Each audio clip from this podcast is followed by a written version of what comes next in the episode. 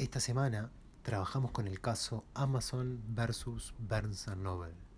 A los que presentaron el caso y vivieron toda la sesión, les pregunté, ¿qué te rompió la cabeza de este caso? Aquí sus respuestas.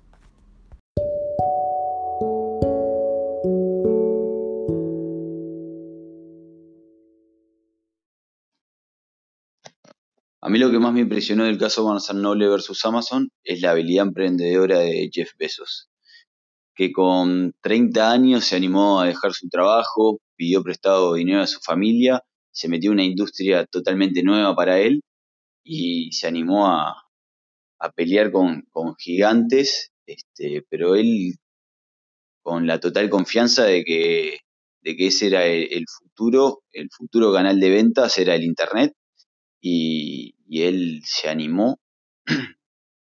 y bueno, y hoy, y hoy quedó demostrado que tenía bastante sentido lo que él pensaba.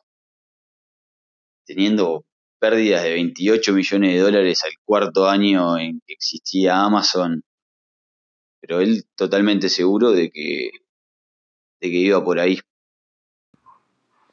Una de las enseñanzas que nos dejó el caso de Amazon versus Barnes Noble fue la capacidad que tuvo Jeff Bezos de identificar una oportunidad en la cadena de valor de una industria a la cual no pertenecía y luego hacer una buena inversión en, en tecnología y asociarse con Ingram, que era uno de los mayoristas más importantes de esta industria, poder cambiar las reglas de juego y, y cambiar la industria, digamos, de alguna manera. También destacar la reacción de Barnes Noble, quien era líder minorista de esta, de esta industria, pero bueno, hizo todo lo posible, pero Amazon se lo devoró. Bueno, buenos días, primero que nada, la Juan.